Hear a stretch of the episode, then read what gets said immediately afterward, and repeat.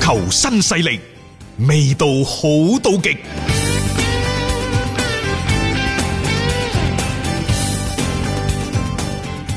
啱啱呢，我哋講咗歐洲國家杯、歐冠、歐聯、意大利、法國、德國、西班牙等等嘅安排。嗯，英格蘭似乎呢就相對受到嘅影響會少啲，但係你啦，曼城啱啱宣布今晚對住阿仙奴嘅賽事延期。嗯，原因嘛，就係、因為喺上個禮拜嘅歐聯嘅賽事當中，嗯，佢哋就輸咗俾奧林比亞高斯。阿仙奴啊，講緊係阿仙奴啊係啊，阿仙奴輸咗俾奧林比亞高斯之後呢，就對面嗯奧林比亞高斯嘅老細叫馬里納基斯嗯，就被確診，係，就感染咗啊新冠肺炎病毒。嗯，咁所以阿仙奴而家就處一定嘅危險當中㗎啦。嗯。實際上佢啱啱至打完一場賽佢事，佢需要隔離啊！啊佢涉及到，因為嗰場波係再之前一個星期打噶嘛佢，係打韋斯咸㗎嘛，啊，所以其實韋斯咸嗰邊嘅嗰啲球都要員是否都要觀察隔離，啦。誒，同埋聽講話，即係阿仙奴喺嗰場同奧林比亞高斯嘅比賽之後呢，其實互相之間係有接觸嘅，嗱，啊，其實係雙方俱樂部協商咗之後呢，就嗯提出延期，再報呢一個英超聯盟係嗰度批准咗嘅。嗯，好啦，咁而家嘅問題係咩呢？就係、英格蘭可能都會係無可避免地受到呢個疫情嘅影響。嗯，佢哋已經係取消咗雙方球員喺賽賽前嘅握手嘅儀式。係，接住落嚟是否空場啊？咁啊，對於呢三十年嚟首度加冕英超聯賽冠軍嘅利物浦嚟講呢可能佢哋要喺一個空場嘅情況之下攞冠軍啊去嘛，攞冠軍噶咯喎，等等。啊咁但係你都不得已為之啊。啊，即係呢樣嘢，我覺得都次要咯，即係冇辦法嘅，因為你之前就話英國相對嘅情況會好啲，但係而家已經陸陸續續咧係有一啲嘅確診嘅病例咧係增長咗嘅。咁你作為英超嘅呢個聯賽，咁你亦都要諗噶咯喎，因為你每一輪你都係大規模嘅一啲人口密集嘅一啲嘅活動嚟嘅，咁你唔停咗佢嘅話，其實存在嗰種嘅風險咧，只會係增大咯。對球員本身其實已經係一種嘅傷害嚟嘅。咁如果你啲球員佢哋唔能夠以一個好嘅狀態、健康嘅身體出現咗嘅話，你嘅聯賽都唔好睇啦。誒講翻曼城呢，我哋有一點補充㗎，嗯就係、誒曼城呢，要幫奇雲迪布尼續約啦，嗯即係俾出一份新嘅合約，話呢份新嘅合約嘅周薪呢，會係去到三十五萬英鎊。嗯誒、呃你睇呢個賽季，又或者係對上一場對曼聯嘅賽事，因為奇博奇雲迪布尼係冇打到，係傷咗啊嘛。真係差好 遠。嗯，兩班波。啊，奇雲 迪布尼已經係即係大熟當勇。嗯其實上個賽季呢，佢佢最好係前個賽季。嗯上個賽季當然係受啲傷病嘅影響，呢、個賽季復出咗之後，你會睇到佢嘅作嗯用更加明顯啊係啦。成隊波嘅核心基石。即係以前可能仲有啲咩大衛斯華嗰啲咧，都可以頂一頂啦。你而家隨住整體嘅陣容啦，啊有啲位置上面嘅老化，你就再突顯到奇雲迪布尼對於曼城嚟講係幾咁不可或缺。佢係一個中前場攻守一個嘅叫連接點，同時佢亦都係一個發起點，可以梳理得成隊波嘅進攻得井井有條。嗯，所以呢個時候曼城即係提出話要同佢去續約，去加呢個人工咧，即係證明佢喺隊內嘅嗰種嘅重要性係幾犀誒、利。其實喺之前呢，即係包括帕力連尼啊等等，佢臨離開曼城之前嗰條骨啊，嗯阿古路啊，誒、包括呢就係、奇雲迪布尼呢，相反係即係之前啊傾好咗佢係一五年嚟嘅，嗰、嗯年好似係佢係一六年定一五年嚟嘅格調啦，反正係嗰一兩年前後啦。嗯但係嗰陣時大衛斯華仲喺度，後邊就高柏尼。咁啊，高柏尼走咗之後呢，今年嘅後防咁甩漏，大家就諗起誒、哎高柏尼喺度，可能起碼輸少十隻八隻波吧咁啊樣。嗯但係當你睇到奇雲迪布尼，如果唔喺中間嗰陣時，可能前邊啊入少十幾廿隻波都似冇錯，啊，所以作為曼城嚟講都頭痕㗎。明年、後年是否仲有歐冠嘅資格？嗯如果冇嘅話，陣中啲球員會係是否俾人挖長腳嗯，走人？呢、個都啊啊好難避免咯。奇雲迪布尼呢，即係喺格迪奧拿宣布留隊嘅情況之下，如果佢都願意喺兩年嚇各位兩個賽季冇歐冠嘅情況之下，佢都願意離隊嘅話，啊咁樣對於保持曼城嘅穩定性嗯非常之重要。如果你留低咗格迪奧拿，留低咗一到兩個主力嘅球員，咁就會俾佢哋喺失兩個賽季之後嘅捲土重嚟咧，打落非常之堅實嘅基礎。嗯，呢啲都係俱樂部，我覺得佢係有意識去做嘅一啲嘅誒，即係部署嚟啦。因為你先係格迪奧拿嘅表態，再係同呢個核心嘅續約，即係向外界釋放出呢一種嘅信號。起碼佢哋係有咁樣嘅信心，係再次捲土重來嘅。咁再加上而家你嘅上訴誒、呃已經提出咗呢個要求啦，打唔打得甩嗱，一切都仲係未知數。咁我覺得佢哋仲保留住一點嘅機會嘅情況之下呢，盡量維持翻成個球隊嘅嗰種嘅穩定，同埋球迷對球隊嘅嗰種信心呢，係好必要嘅。所以我而家都喺度諗，就係話而家曼城嘅心態到底係點嘅呢？嗱，歐英超聯冠軍就唔使諗噶啦，嗯，咁然之後呢，就英格蘭足總杯就遲啲再諗，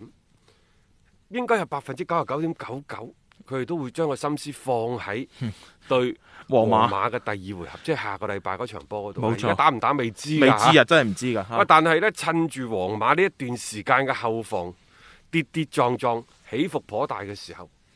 即係佢真係可能有機會將呢個歐足聯嘅契仔太子 淘汰出局。啊！即係然之後就喺呢個歐冠嘅賽事嗰度放手一搏㗎啦。啊尤其呢，而家仲有動力，因為嚟緊兩個賽季，唔、嗯知道打唔打得。佢就係搏啊，再此一尤舉。其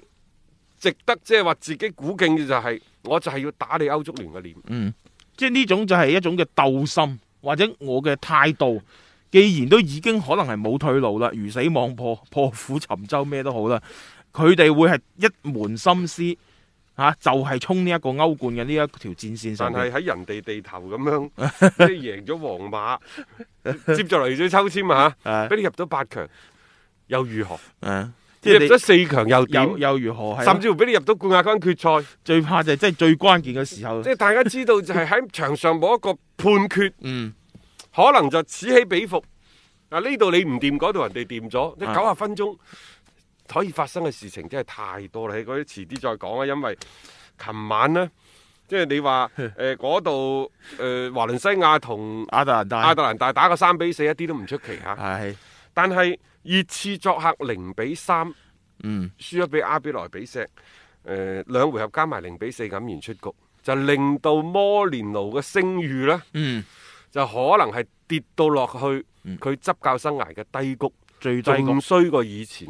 嘅曼聯嘅時啊係候。最低谷，我認為係最低谷，因為即係你諗下短短幾個月嘅時間裏邊，佢就感覺就已經嗰種嘅光環退得七七八八，又冇咩太好嘅辦法去幫到成支嘅球隊誒、呃走出呢個泥潭，大家都會就覺得唉，摩連奴係咪真係冇晒料到呢啊？即係摩三年變咗摩三月咁啊，太大鑊哇啦！因為佢哋最近六場賽事兩平四負，嗯並且呢六場賽事呢，可以話全線潰敗。啊，即係而且六場贏唔到波，亦都係佢職業生涯執教以嚟呢最差嘅一個階段性嘅成績少。咗夏利卡尼，少咗孫興文，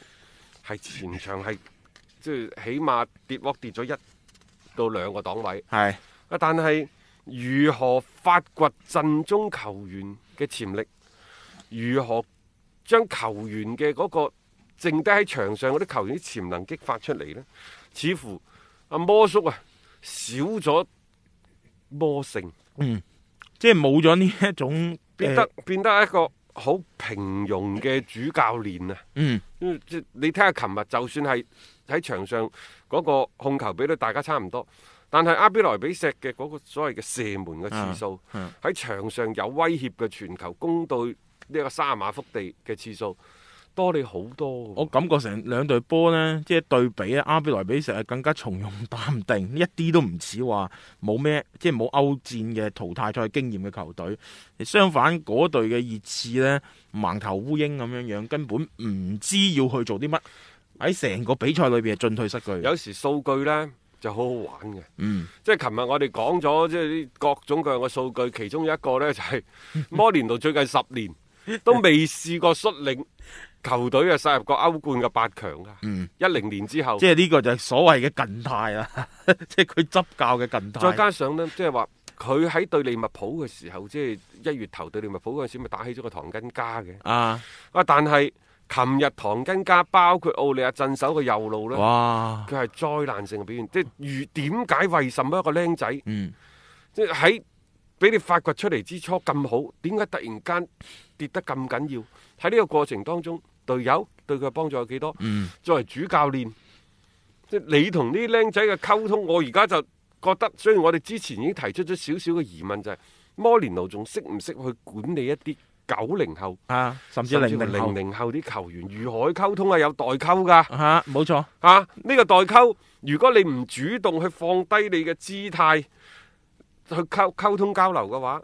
你永遠都係高高在上嗯啊！成日、都咩飛靴事件想再寫更衣室重演嘅話，嗰 啲唔人哋可能啱㗎啦反你艇㗎。即係你嘅一啲嘅諗法，你嘅誒、呃即係理念又好咩都好，你要通過就係大家互相嘅溝通交流，你先可以慢慢慢慢咧滲到俾啲球員。到底係而家熱刺呢班波唔得呢？嗯，抑或係摩連奴魔性不再已經唔掂呢？嗯嗱，呢個問題真係值得大家，尤其係摩連奴嘅粉絲、嗯熱刺嘅球迷，好好地去思考嘅一個問題。嗯，誒喺賽後嘅球員嘅得分嗰度睇呢，就係即係成班阿比萊比錫，因為贏波嚇，嗯佢啲得分係都比好高嘅，熱刺嗰啲高，起碼差唔多高咗成分啊！每個人喂十嗯分就係高平成分均，平均就好係緊要好。犀利係。好啦，你就可以睇到呢班球員喺場上嘅發揮幾咁糟糕。嗯但係佢哋發揮糟糕，到底係球員自身能力嘅唔得呢？抑或係行兵布陣嗰度又出現咗問題呢？嗯啊，呢、個真係要好好去即啊係去思考下。所以呢個係講到主觀同埋客觀嘅問題嗯，佢係、既相互統一，又係互相對立嘅。誒、真係要好辯證咁睇呢個問題。我哋轉頭翻嚟呢，再同大家作開更進一步嘅探討啊！